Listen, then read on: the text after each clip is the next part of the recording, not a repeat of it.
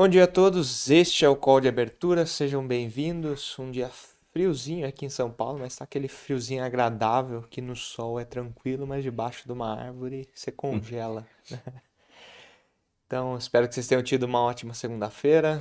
Foi um dia bem volátil ontem, né? Para quem gosta de emoções, é justamente esses dias que vocês procuram, né?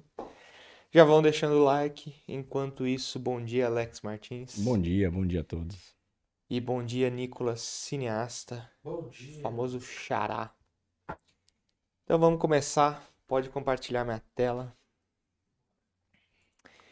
Hoje foi um dia positivo na Ásia, os mercados continuam é, bem animados, né? É, tá bastante vazia a agenda econômica e semana passada teve uma queda muito forte dos mercados, né? Então é uma receita, né, que é bem positiva para ativos de risco de maneira geral.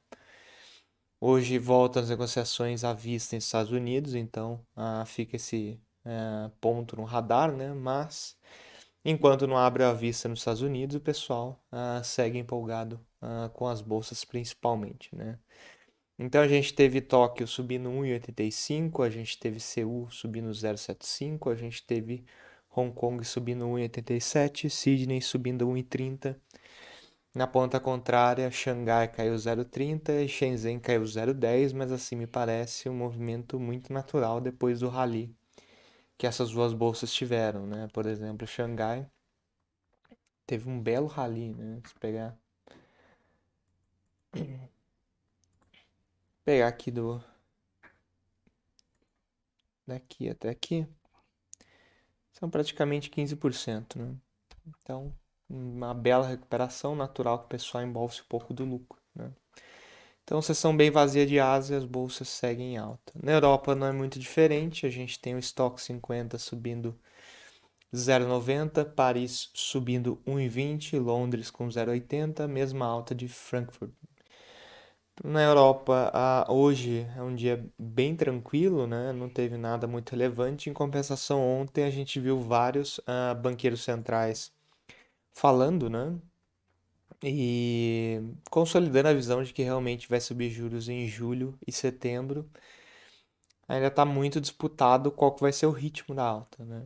Ah, vamos dizer assim, a parte mais dovish, que está alinhada com a presidente do Banco Central Europeu, favorecendo um 0,25, enquanto tem uma turma mais hawkish, que é principalmente pessoal uh, do norte, né? Alemanha, Holanda, a Finlândia, que está com 0,50, então segue né? essa disputa em termos de política monetária.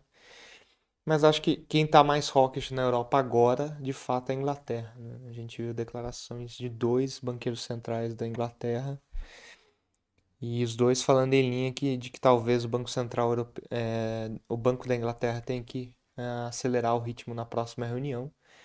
Está bem atrasado, né? O Banco da Inglaterra subindo 0,25 e 0,25.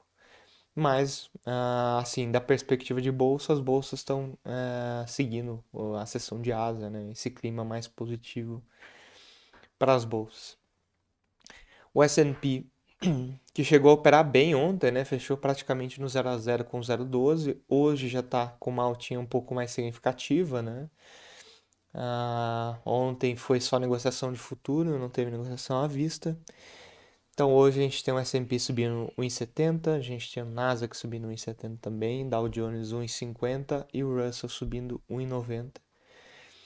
Hoje é um dia que tem assim um dado importante que é a venda de casas usadas às 11 horas, mas assim, o mercado não sei se vai reagir tanto, porque o evento da semana é amanhã e quinta-feira, né? Amanhã o Powell discursa no Senado, ele também discursa na quinta-feira, e acho que está todo mundo ah, interessado em ver qual é a percepção dele de política monetária fora ah, da reunião do FONC, né? Porque Reunião do FONC é sempre muito, vamos dizer assim, é, processual, né? Tem todo um, um ritual que o banqueiro central segue, etc.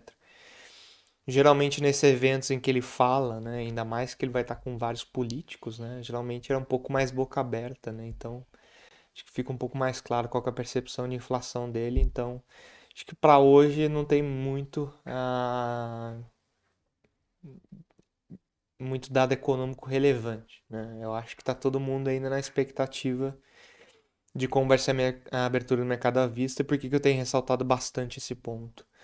Porque semana passada, quarta, quinta, sexta-feira eu não tenho certeza, mas quarta e quinta eu tenho. É, eu lembro bem.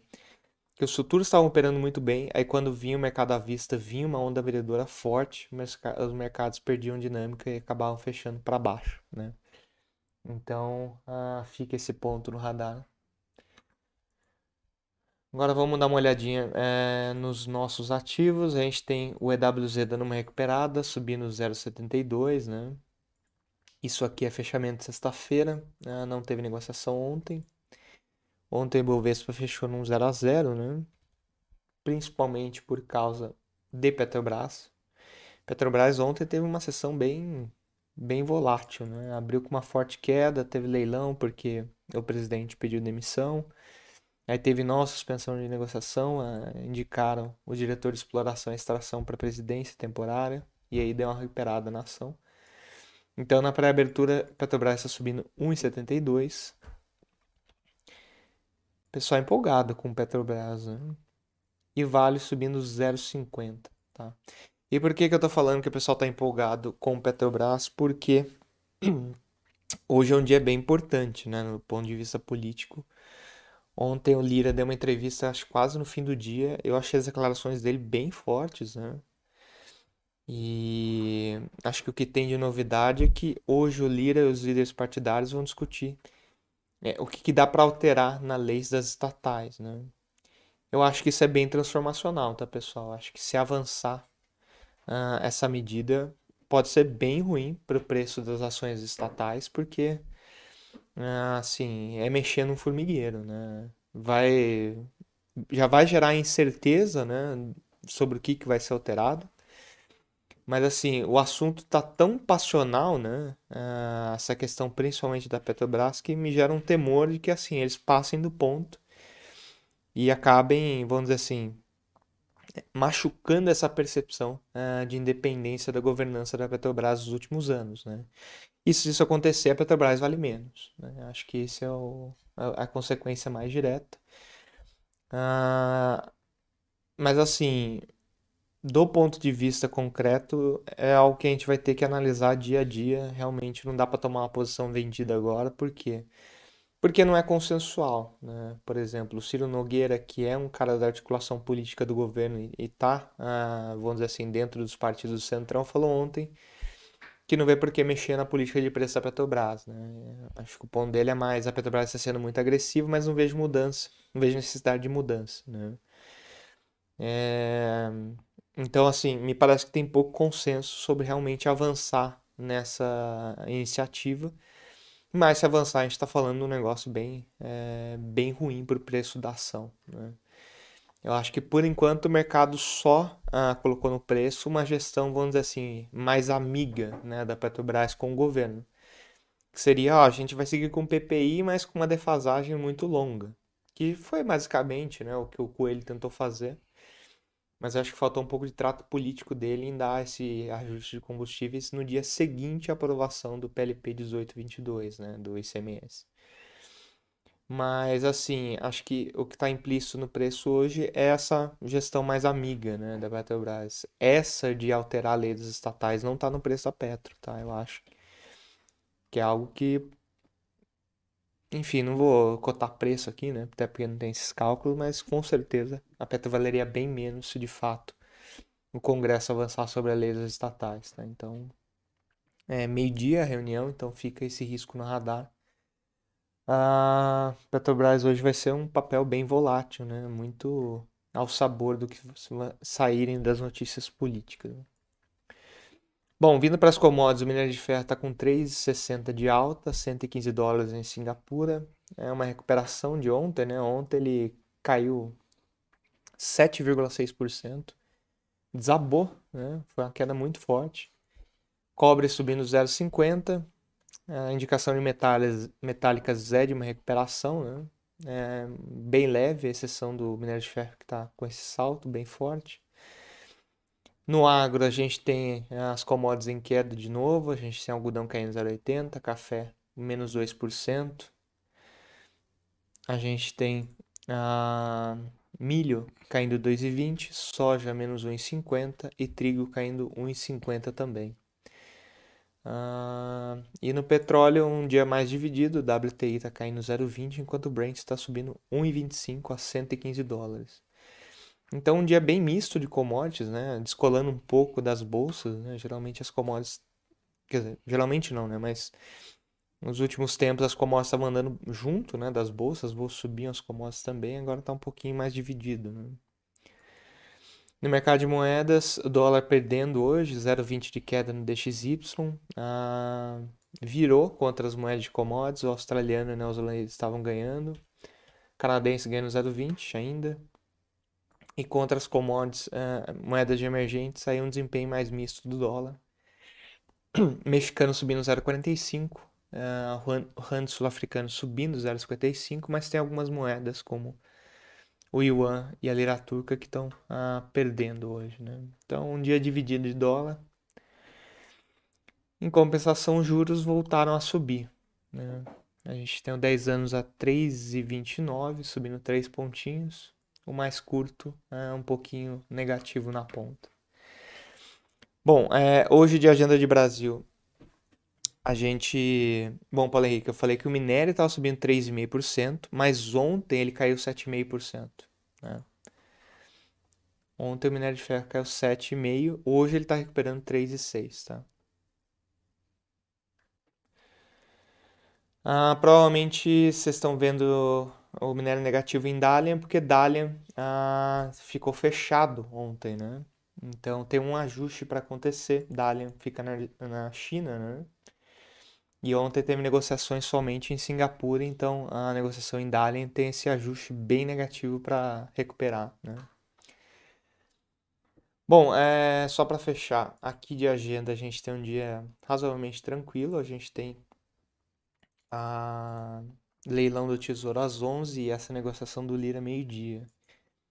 Teve ata do Copom, né, da, da última reunião.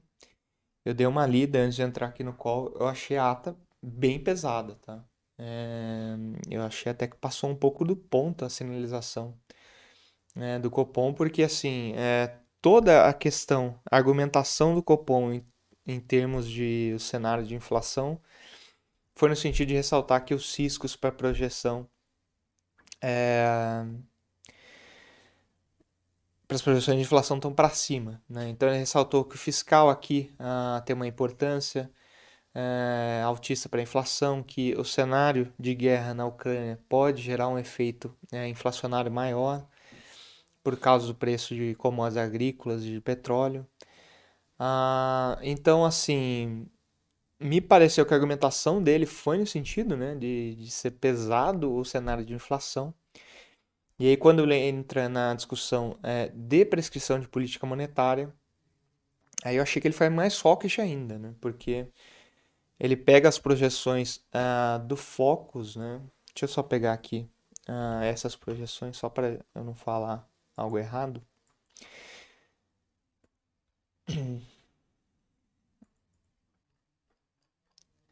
Ó, o Focus está com 13,25 de Selic esse ano, 10% em dezembro de 2023 e 7,5% em dezembro de 2024.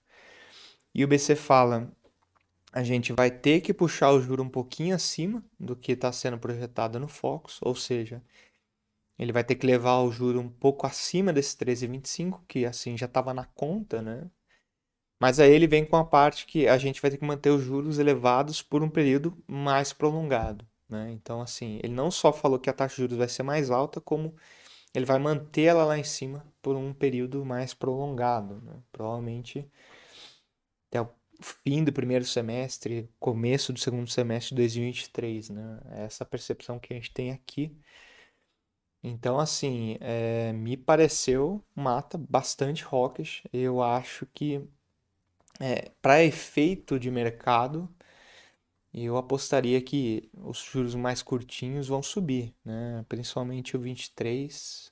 O 23 está aqui não, o 24 principalmente, né? O 24 deu um ajuste nas últimas sessões. É, se minha interpretação de que o Copom foi bastante hawkish na discussão, né, é, deveria pressionar o 24, né, porque aumenta as chances dele ter que levar a Selic para uns 14% ou um pouco mais, né? Porque tem alguns riscos de inflação que ele ainda não incorporou na expectativa, como por exemplo o pacote dos combustíveis, né? Que ele fala explicitamente na ata que vai gerar uma pressão de inflação no ano que vem.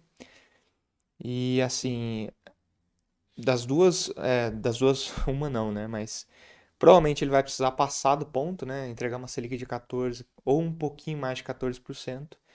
E o segundo ponto é que a sinalização que ele está passando aqui é que vai manter a Selic em 14% por um período mais longo, né? Então, a gente estava começando a ver os juros do ano que vem precificando um corte, né? Principalmente no primeiro semestre, a partir de março, abril.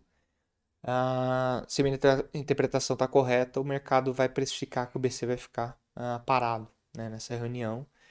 Então, o juro do janeiro 24 deveria subir. Né? Então, acho que essa é a consequência ah, mais direta né, da, da ata de hoje. E, Emanuel, eu diria que assim, para Vale, é, o que importa no fim é o do é o minério de ferro de Qingdao, né? Porque esse de fato é venda física, né? No porto. Dalian também é parecido com Singapura, né? É uma negociação mais é, eletrônica, né? Mas assim, eu diria que boa parte do efeito é, para Vale já foi ontem, né? Não tem como você olhar uma queda de 7,6% em Singapura e falar, não, não vai acontecer nada porque o que importa é Dalian e Dalian está fechado. Entendo que assim, é, o que tinha de cair vale já aconteceu ontem, né? Independente de é, Dalian começar a negociar hoje. Então eu acho que, embora assim, a sinalização do minério de ferro seja melhor na China, porque é a China que compra, o fato de uh, Singapura ter adiantado o movimento é mais importante. Né? É, quando falta né, instrumento, você vai no, no que tem. Né? Então, assim, é, eu acho que a queda de ontem já, vamos assim, já realizou o processo que a queda de, de 3% em Dalian hoje não vai gerar, né? Acho que até pode recuperar a Vale hoje, justamente porque ah, o minério está operando em alta em Singapura. Né? Então, assim, acho que você tem razão. Eu acho que o que importa é o minério de Qingdao, mas, assim, o mercado se antecipou ontem justamente com a precificação em Singapura, tá? Alex? Boa, obrigado, Nicolas. Bom dia, pessoal. Vamos lá compartilhar nossa tela. Aguardar a confirmação se já está ok. Boa, então já está ok nossa tela. Vamos começar pelo fluxo do investidor estrangeiro, tá? Do dia 17, sexta-feira.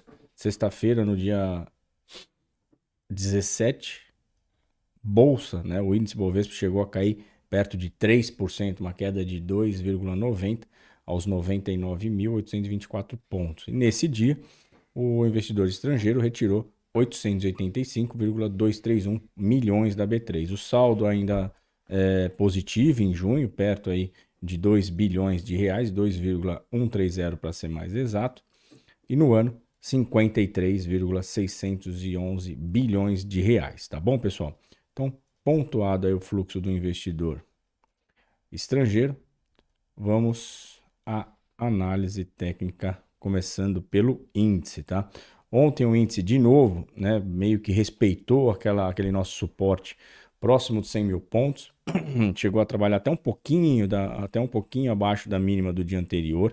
Vamos atualizar esse nosso suporte exatamente para a mínima do dia de ontem, 100, 100 mil pontos, 157 é, testou e depois com a movimentação do leilão da Petro, né, acabou aí é, sentindo a melhora que o papel teve após os dois leilões que o mercado acabou tendo, que o papel acabou tendo durante o mercado, é, e veio para fazer uma recuperação.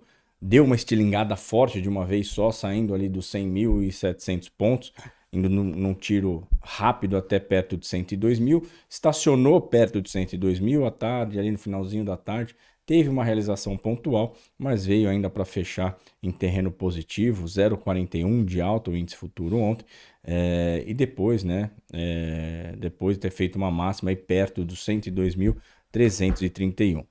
É, eu colocaria, a princípio, tá, como uma região, enquanto tiver essa essa nuvem pairando sobre Petrobras, essa nuvem pairando aí também sobre as medidas que vão ser tomadas para de alguma maneira tirar a pressão sobre o preço dos combustíveis.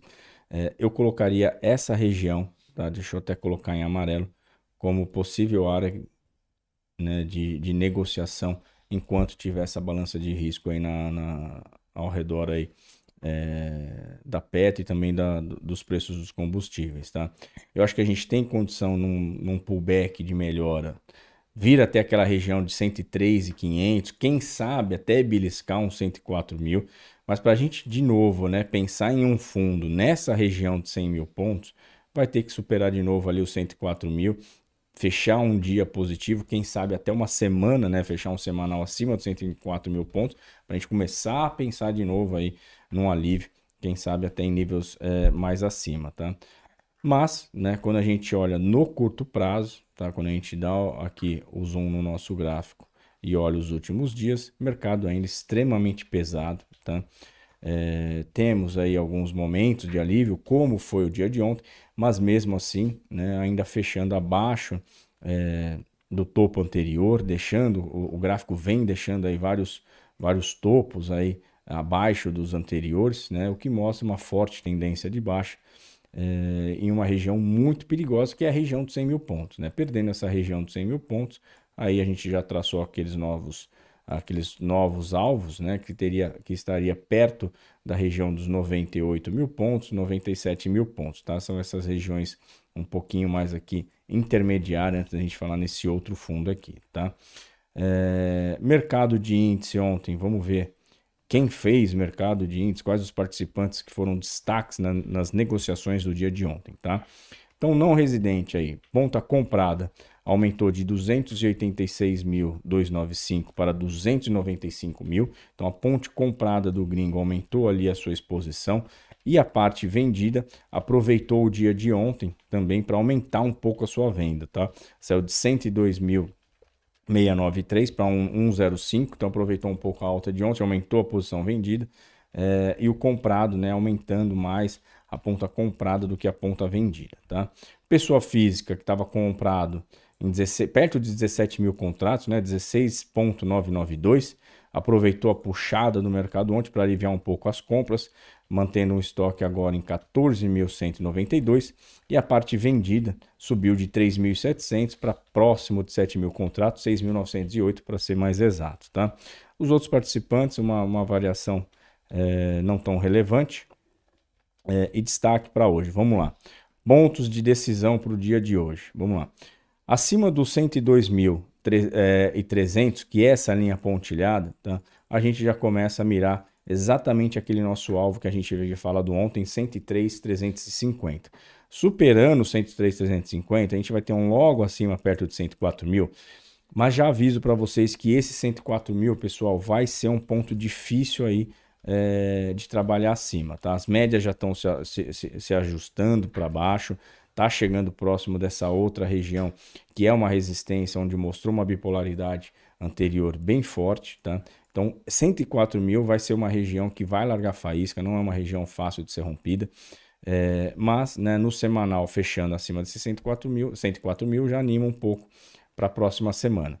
Para baixo, não pode perder essa região dos 101, 315, 101, 150, tá? que foram os dois pontos, as duas mínimas, né? 101, 315 a mínima de sexta-feira e 101, 150 a mínima de ontem. Então, perdendo essas duas referências de mínimas de dois dias atrás, o mercado pode ficar assustado, é, pode desmontar um pouco do otimismo que teve em relação à, Petrobras ontem.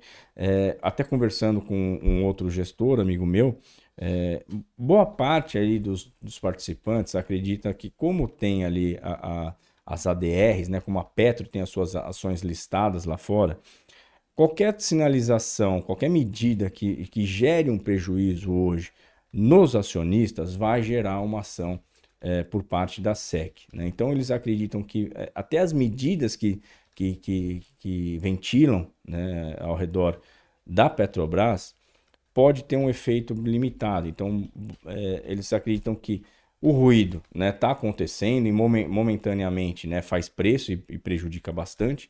Mas quando você vai pensar realmente sobre é, as ações listadas lá fora e sobre a, a, a ação que a SEC pode tomar frente ao, aos acionistas caso ocorra um prejuízo, né? É, gera aquela percepção de que, olha, então vamos segurar um pouco, porque pode ser mais prejudicial ainda para a empresa, tá? Além já da interferência, tá? Então, é, alguns gestores acreditam é, que isso ampara um pouco a situação da Petrobras no, no que diz em relação a, ao PPI, né, a paridade de preço internacional, é, e por isso, então, o papel, muitas vezes, né, quando tem uma abertura, como foi a de ontem, né, chegou a estar tá caindo perto de 4%, chama né, esses gestores que têm essa visão é, em relação a, a, não vou dizer a proteção da SEC, né, mas aquela, aquela, aquela fiscalização no sentido de proteger ali o, o, o, acionista, acaba gerando ali um movimento comprador, tá bom? É, então vamos lá, vamos para o dólar agora. Dólar que ontem né, fechou próximo da máxima e vamos ver quem fez o mercado de ontem pelos contratos em aberto. Ontem, pessoal, é, bancos comprou perto aí de 11 mil contratos, 10.658, dá quase aí é, perto de 500, 550, 550 milhões de dólares, tá? É, é um valor né, forte para o mercado que está meio que em modo de espera, então com uma liquidez reduzida, passa a ser uma referência você ter um fluxo positivo aí perto acima de 500 milhões. Então, bancos compraram 10 mil né, 658 contratos e quem fez essa parte, essa parte, esse net comprado, né? Ponta comprada dos bancos subiu de 198.241 para 217.319. Parte disso, tá, pessoal? Pode ser aí a, a, a, nossa velha e conhecida Petro, que, Petro, que age aí por, por intermédio dos bancos, tá? E a ponta vendida, até porque a Petro, né, uma, é, além de ter o caixa internacionalizado, tem a, a, as suas políticas é, de dividendos para cumprir nos próximos meses, então é natural que ela tenha aí é, momentos de, de, compra de dólares, é, além dos dividendos para recompor caixa também, tá? E venda, né, a ponta vendida de 269.182 para 277.602, performando aí um net de 10.658 contratos. Na ponta vendida, um pouco aí distribuído, né, esse net, Fundos locais, é, 2.716 mil contratos net vendido. Quem fez isso? Ponta comprada dos fundos locais 197,731 aumentou para 200.362. Então, o fundo local ontem é, aumentou um pouquinho a compra. É, e a ponta vendida né, saiu de 430 mil para 435 mil. Então, destaque maior aí na ponta é, de venda aí ao fundo local, na ponta vendida. Tá? E os não residentes de 384.432 a ponta comprada, subiu para 386, 376, tá? E a ponta vendida saiu de 113.000 para é, 113.744 para 122.082. Então a ponta vendida ontem sendo também destaque na venda do dia, tá? Pessoa física aí com uma, uma, uma, uma posição é, menos relevante, tá? Vamos lá para a parte gráfica que os mercados já abriram. E logo mais tem Bruna Senna e Matheus Giaconelli dando sequência aí ao setor corporativo. Então vamos lá, pessoal. Já abriu abaixo aí da, da, da máxima de ontem, tá?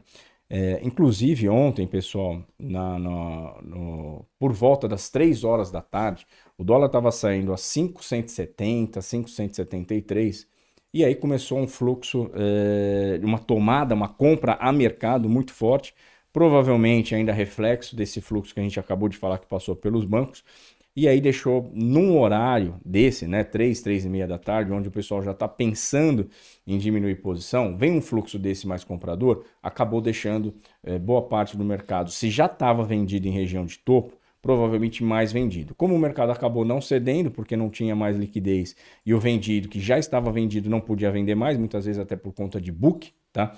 acabou tendo ali compras no final do dia e provavelmente por alívio de margem, tá? Então hoje o mercado já abriu abaixo desse topo.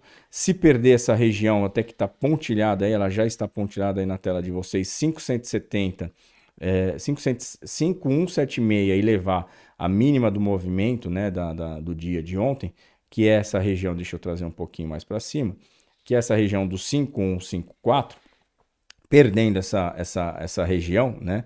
essas duas regiões, a gente já mira o 5,120 como possível alvo. Tá?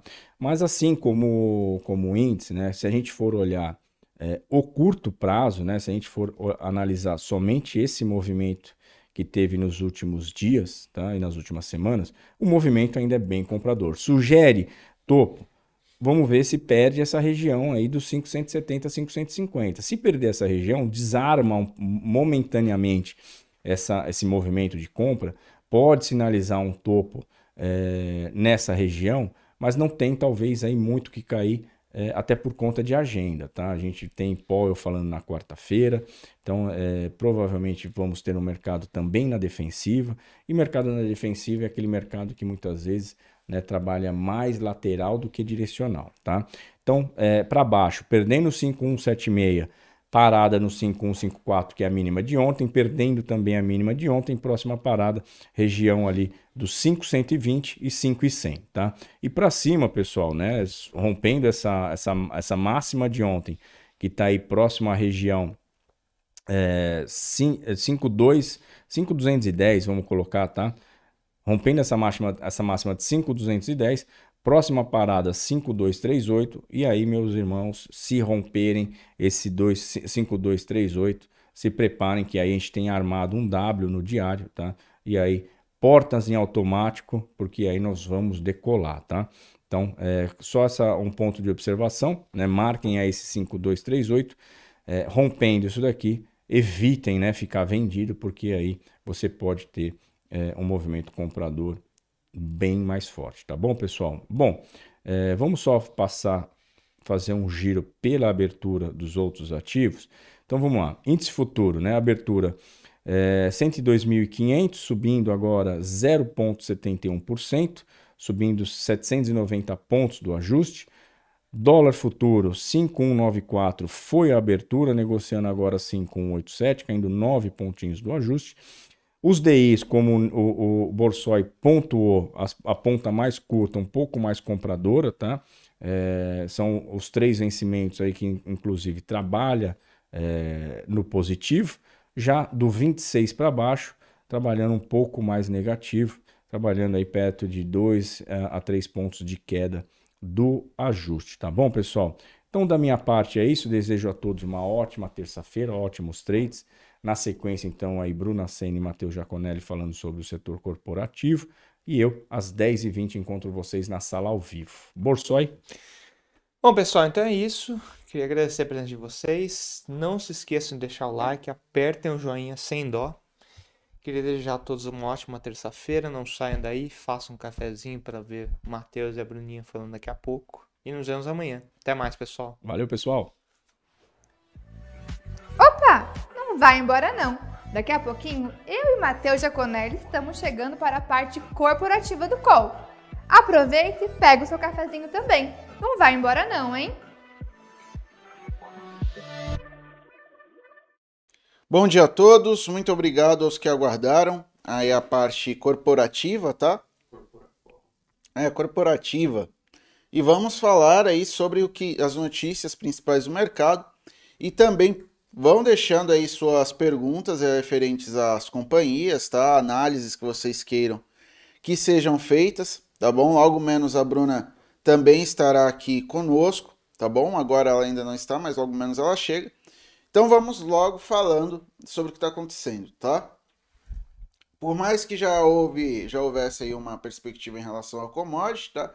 Só trazer um pouquinho aqui do petróleo. Compartilha aí ou não? Tá ali? Uhum. Do petróleo aí subindo 1,51% a 115 dólares e 86 centavos, tá? Então é um fator que é, acaba sendo positivo para a Bolsa Brasileira, tá? Salta de petróleo. É, saiu um dado de que as importações é, de petróleo na China aumentaram, tá? Então isso é bom porque, apesar da queda do, do índice lá de Xangai, isso em certa medida implica que a economia chinesa não está indo tão mal assim, dado que está demandando petróleo. Um petróleo que vem da Rússia, no caso, tá? Então, ao mesmo tempo que falta oferta, tem um pouco de demanda, tá? Então você continua aí com esse, digamos assim, duas variáveis que acabam sendo positivas para o desempenho dessa commodity, tá? É, ficar atento às empresas do setor de petróleo. É, no, ontem tivemos aí algumas empresas que, apesar de alta do, da commodity energética, que no caso é o que a gente está comentando aqui, tiveram é, queda, tá? De modo geral. Petrobras depois retornou, subiu é, por conta do interino que estava lá, né? O interino que foi colocado ele é a favor da política de preços internacionais.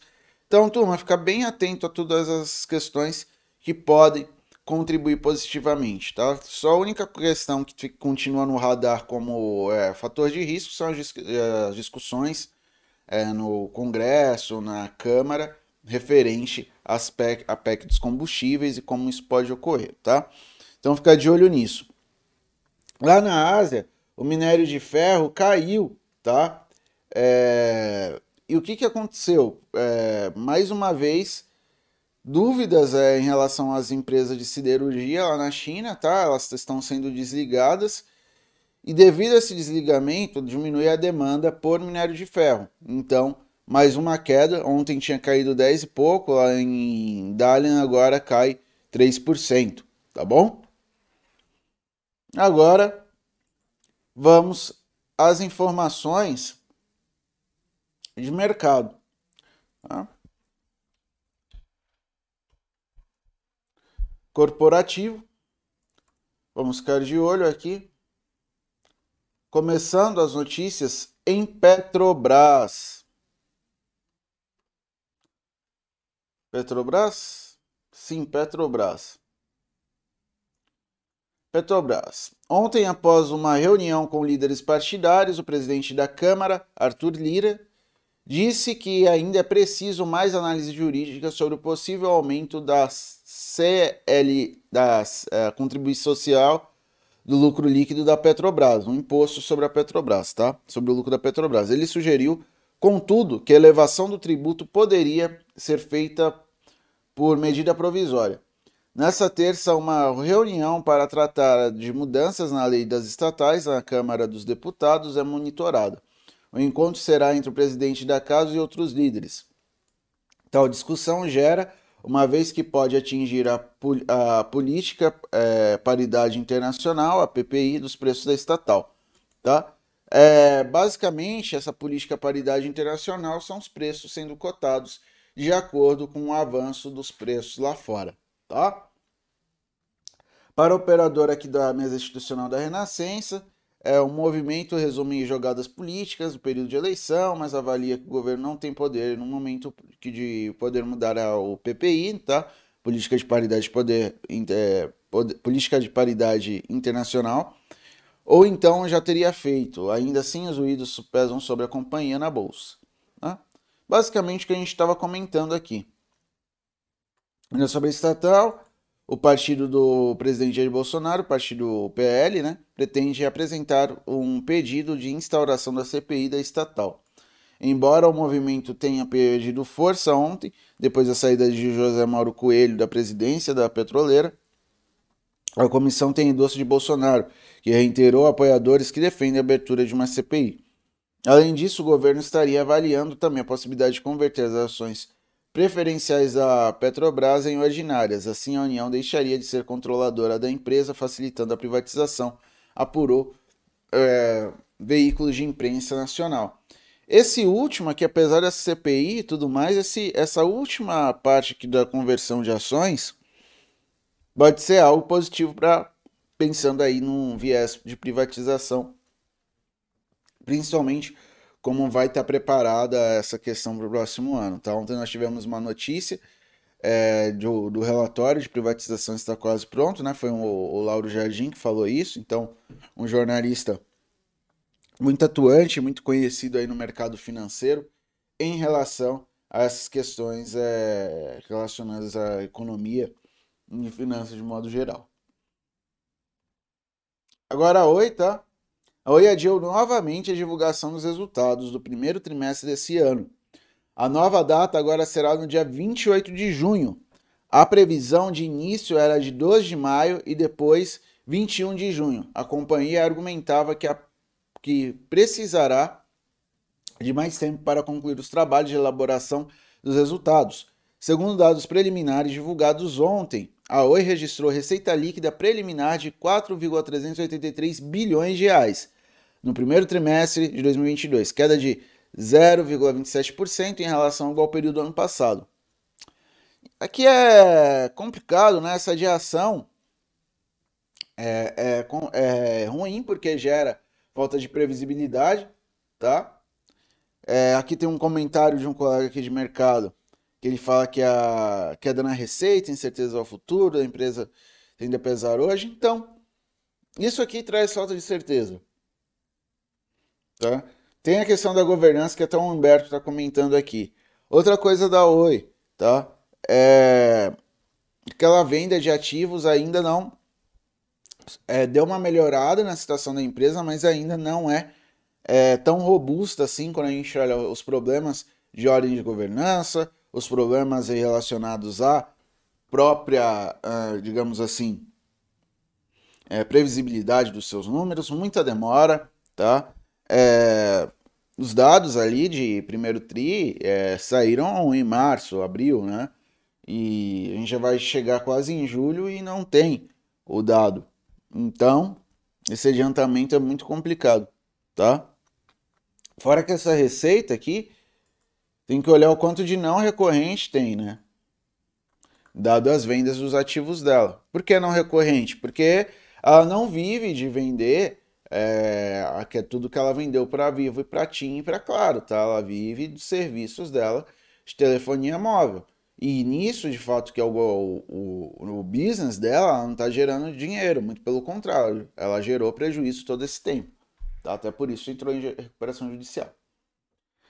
A CSN também fica no radar, em meio à informação publicada na imprensa nacional de que a empresa prepara um plano para ficar com um Samarco, diante do imbróglio em que se transformou a recuperação judicial da companhia. A ideia é convergir os interesses tanto dos acionistas Vale, BHP, Blinton Brasil, Brasil quanto dos credores financi financeiros da empresa. Ontem o broadcast mostrou que a mineradora Samarco pediu à justiça um plano alternativo apresentado pelos credores financeiros não seja submetido à votação e assembleia, ainda sem data de instalação. É uma notícia aqui que, antes de olhar o parecer aqui dos colegas aqui de mercado, eu vejo como interessante, tá? Por quê? Uh, vale a BHP, elas vão, de certa forma, tá? Eu ia falar se livrar, mas se livrar fica feio. Vão ficar fora desse, é, desse ativo que está gerando custo para a empresa e a CSN tem um interesse. Então pode ser uma alternativa bem interessante. Para a CSN, qual é o lado positivo? Ela vai ter mais uma, uma digamos assim, uma fonte para explorar, tá? Via Samarco. E para a Vale, a Vale já é uma empresa internacional, BHP também. Então elas basicamente vão reduzir o seu capex, diminuir um pouco do custo, tá? É, e gerar um não recorrente aí com isso. O que, que vai entrar? Dinheiro que vai ser caixa esse menos capex que vai ser feito, pode inclusive se transformar é, em sobras de caixa que pode gerar dividendo não recorrente aí, tá? Então ficar atento a essa, esse, ficar no radar, nisso aqui que pode ser positivo para as empresas aí do grupo. Na verdade, as empresas relacionadas, tá? É, Eletrobras, ela informou que a BNDES, que o BNDES Par é, participações, né? alienou 69.801.516 ações ordinárias de sua titularidade na oferta pública global. A alienação, junto à diluição da tranche primária, fez com que a BNDES par ultrapassasse para baixo o patamar de 5% do total de ações ordinárias de emissão da Eletrobras companhia também comunicou que foi efetivado o pagamento de 26,635 bilhões à União, referente ao valor devido em bônus de outorga de outros de novos contratos de concessão de geração de energia elétrica, celebrando em 17 de junho de 2022, corrigido pela Selic. Então, só falando dessa primeira parte aqui, é, nessa alienação, tá? Esse pagamento à União é positivo, tá bom? Então, é... poxa, fecharam aqui. Sim, é complicado.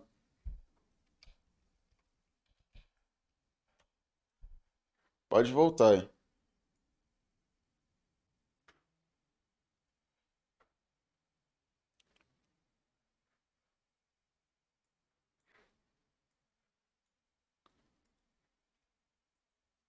Tá no meio do call.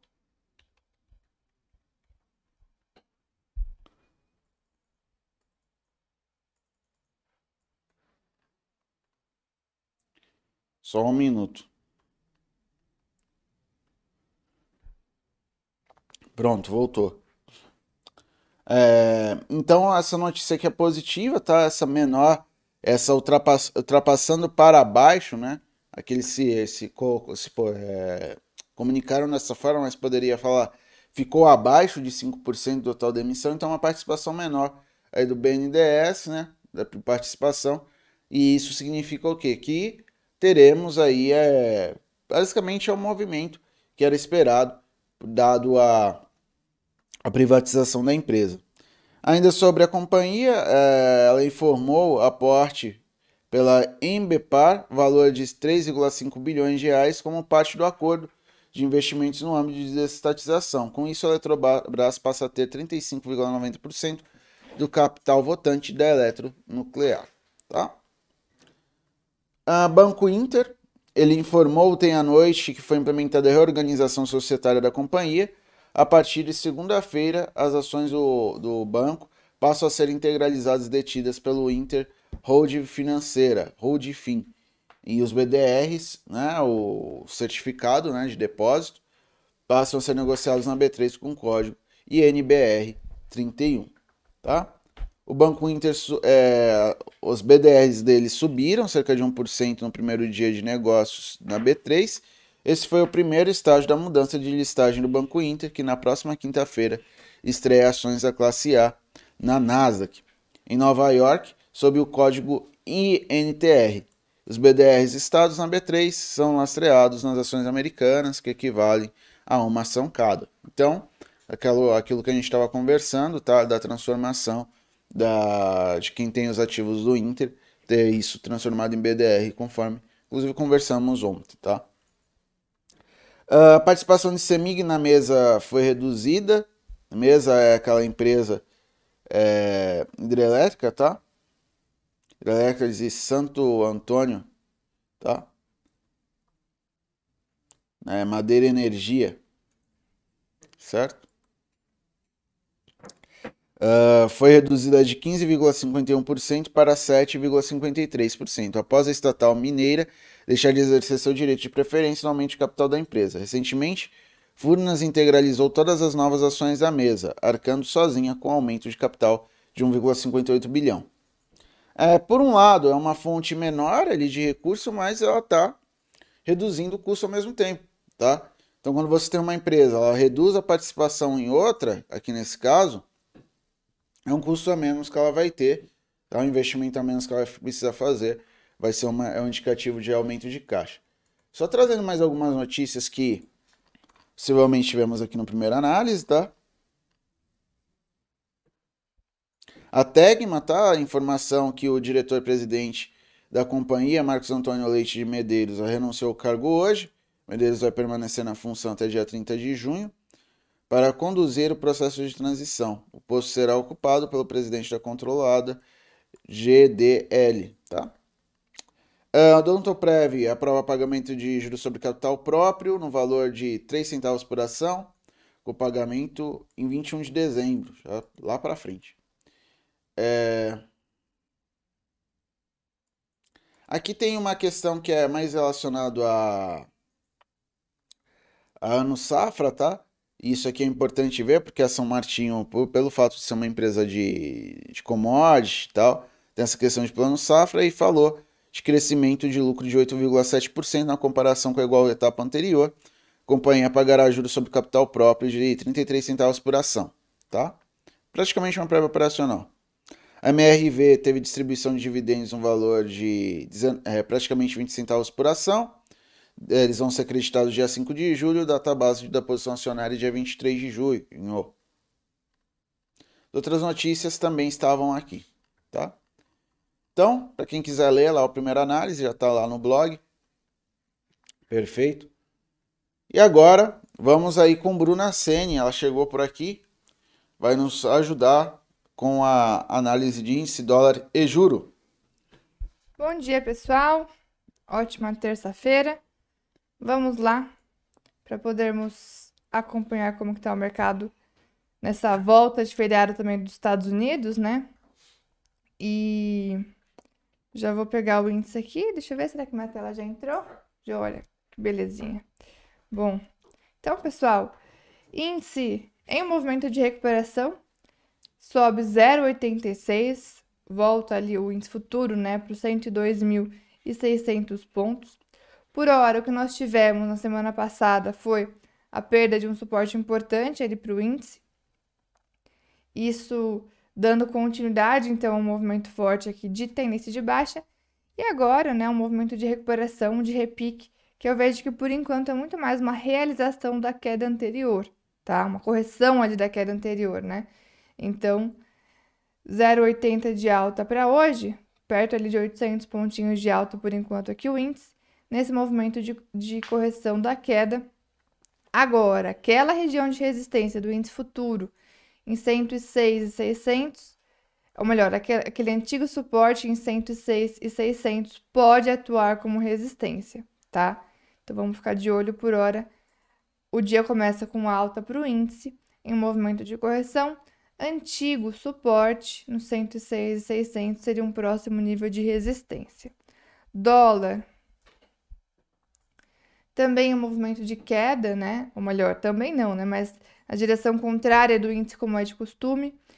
Depois de uma alta forte, mais um dia de alta forte ontem, subiu 0,70 dólar, se aproximou ali do, da resistência no 5,245. Hoje já tem um pregão de correção, tá? É um movimento de queda de 0,5% aqui para o dólar. Dólar que acabou acelerando aí a alta nas últimas semanas, vem se aproximando de níveis importantes de resistência, porém para hoje o movimento ainda é de correção, tá? Então a terça-feira volta em tom de ajuste aqui para o nosso mercado, com esse movimento de repique para o índice e de correção para o dólar. Vale lembrar que o Ibovespa à vista também perdeu níveis importantes de suporte. Perdeu, inclusive, os 100 mil pontos, aquela barreira até psicológica né, para os preços. E agora esse 98.400 é uma região de teste.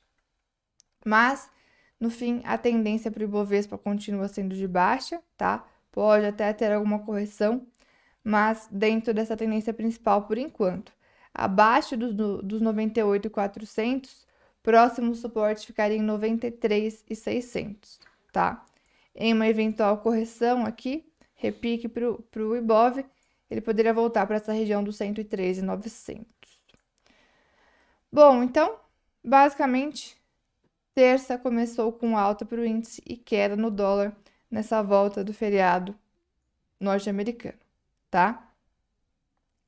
Bom, será que temos perguntas? Tinha visto uma aqui do professor Santelli, Santarelli, perdão. Bom dia, comprei Petra 26,33 para swing. Hoje seria uma, um bom dia para realizar meu lucro? Vou dar uma olhada, tá? Professor Santarelli, 26,33 foi seu preço de entrada. Só uma questão, né? Sempre que você vai entrar numa operação, é importante você definir o primeiro motivo de entrada, né? Por que você entrou, e quando você define esse, esse motivo, você já define o seu stop e seus objetivos. Essa questão de se vale a pena realizar o seu lucro ou não depende muito do, do, do, da estruturação da sua operação, tá? É muito importante você estabelecer isso antes de entrar, justamente para depois da operação você não acabar ficando perdido aí e acabar toma, tomando decisão errada. Se você é, quis pegar justamente esse repique, né? Depois que a Petro pegou o alvo do oco aqui no suporte, quis pegar essa recuperação, stop de repente abaixo do 25,78, o que eu faria? Faria de repente uma parcial, tá? Você pegou aqui no 26,33, é com por volta de 4 a 5% vale uma parcial para sua operação, coloca o restante no 0 a 0 e tenta levar um próximo alvo, de repente, para essa região do 29,50, que era um suporte, agora pode ser um próximo nível de resistência aqui para Petro, tá? Então, agora sim, depende muito se você trabalha ou não com realização parcial, tá? Eu gosto bastante da parcial no swing trade para tirar justamente o risco da operação, deixar o stop no 0 a 0 e tentar alongar o trade. No caso de Petro, um próximo alvo seria o 29,50. Ela que bateu ontem exatamente ele o alvo, né, do, do ombro cabeça a ombro, começou essa essa forte recuperação. Depois que nós saímos do call, né, saiu a notícia da renúncia do presidente. Depois, a, ou melhor, no momento da, da notícia, a Petro ficou com negociações suspensas. Depois voltou subindo, 4, é, caindo 4%, chegou a zerar as perdas, estava caindo 2%, suspendeu de novo a negociação para um outro fato relevante, né? Quando a ação vai divulgar fato relevante assim no meio do pregão, as negociações são suspensas, tá? É um procedimento da B3, como nós vimos ontem na Petro. Ela entrou em leilão depois para retomar as negociações, depois que já tinha saído o fato relevante. É, vocês podem perceber que não é algo tão recorrente, né? Pausar a negociação para divulgar algum fato relevante. As empresas costumam divulgar esses fatos antes do pregão ou após o fechamento mas em alguns casos específicos onde precisa divulgar para o mercado alguma informação, há essa pausa na B3. Foi o que aconteceu com o Petro ontem, né? Até essa segunda volta de Petro do leilão acabou puxando não só a Petro, mas também o mercado. O índice foi um momento ontem, é, aqui ó, na volta do leilão de Petro. Foi esse momento aqui que o índice deu uma, uma, uma recuperada forte ao longo do dia, depois voltou a ficar bastante de lado, né? pouca liquidez por conta do feriado de ontem nos Estados Unidos. Então a Petro ela teve teve, ó, foi um movimento bem parecido com o que fez o índice, ó. Perto das 11, essa forte alta e o índice também, tá? Então a Petro ela teve essa, essa importância no, no pregão de ontem, né? Foi o grande destaque. Para quem conseguiu pegar essa compra na recuperação ali, nessa volta do leilão, que foi forte para Petro, de repente vale realmente alguma proteção ali agora, tá? Veja espaço para um pullback até esse 29,50, mas vale sim a proteção e de repente deixar o stop no 0 a 0, tá? Bom, então, viu mais alguma questão, Matheus? É o professor Santarelli tá, mais uma vez perguntando se podemos esperar o índice nos 105k. Hoje, deixa eu ver como tá aqui. o índice. O índice está em 102, né? É, 102 e 300. Para chegar, para subir 3 mil pontos, o, se eu não me engano, o range diário do índice está em torno de 2 mil pontos, tá? 3 mil já seria acima do, do que ele costuma é, se movimentar na média. Então, assim, é, 105 já acho um nível um pouco distante, tá? Talvez voltar para essa região dos 104,300, né? 103 a 900, que teria uma próxima resistênciazinha, pode ser uma região mais alcançável para o pregão de hoje especificamente. Para os próximos pregões, se o índice continuar nesse movimento de correção da queda, até pode voltar lá para os 106,600, tá? Agora, na verdade, não dá para a gente falar se ah, vai bater em um nível ou não, né? O que a gente pode falar são as possibilidades, né? Então, a possibilidade da correção, se a correção continuar, do índice voltar lá para os 106,600. Agora, a gente tem que monitorar esse movimento no dia a dia para saber se ele realmente vai buscar, quando ele vai buscar, para poder adequar, adequar a sua estratégia, tá? Lembrando que a gente não, não trata de certezas absolutas na análise técnica, a gente trata de possibilidades tá? Usar essa estatística, usar esses movimentos do passado que podem se repetir no futuro a nosso favor, mas não tem uma, uma regra específica é, que, ah, que vai bater em tal nível, em tal dia, né? Não é uma bola de cristal, simplesmente. Então, é importante acompanhar. Justamente a gente acaba trabalhando com essas variáveis, né? Se isso acontecer, então faça isso. E no caso, então, do índice, há a possibilidade dessa correção acontecer. Se acontecer, o alvo seria no 106,600, tá? Agora, buscar 105 hoje, olhando para a média das últimas, dos últimos dias, o quanto que se movimentou o índice, é um pouco mais difícil, mas não impossível, né? Agora, teremos que acompanhar.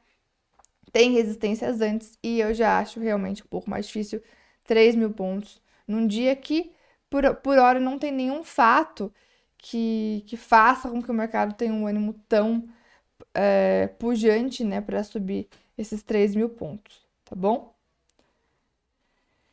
É, então, é isso. Sem, sem mais perguntas, hein, Bruna?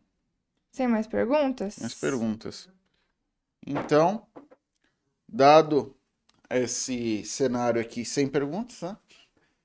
É, vamos finalizando o call, tá, pessoal? Agradecemos vossa participação, prestígio também, que vocês sempre vêm dando. É, continue acompanhando nossos cana nosso canal aqui da Nova Futura no YouTube, tá? Nas redes. Tá? Já tem a sala ao vivo acontecendo lá com o Nick, com o Alan e com o Alex. Depois a Bruna volta às três e meia. Ainda não. Talvez eu ou talvez o Pepa. Caio? Foi? Voltou?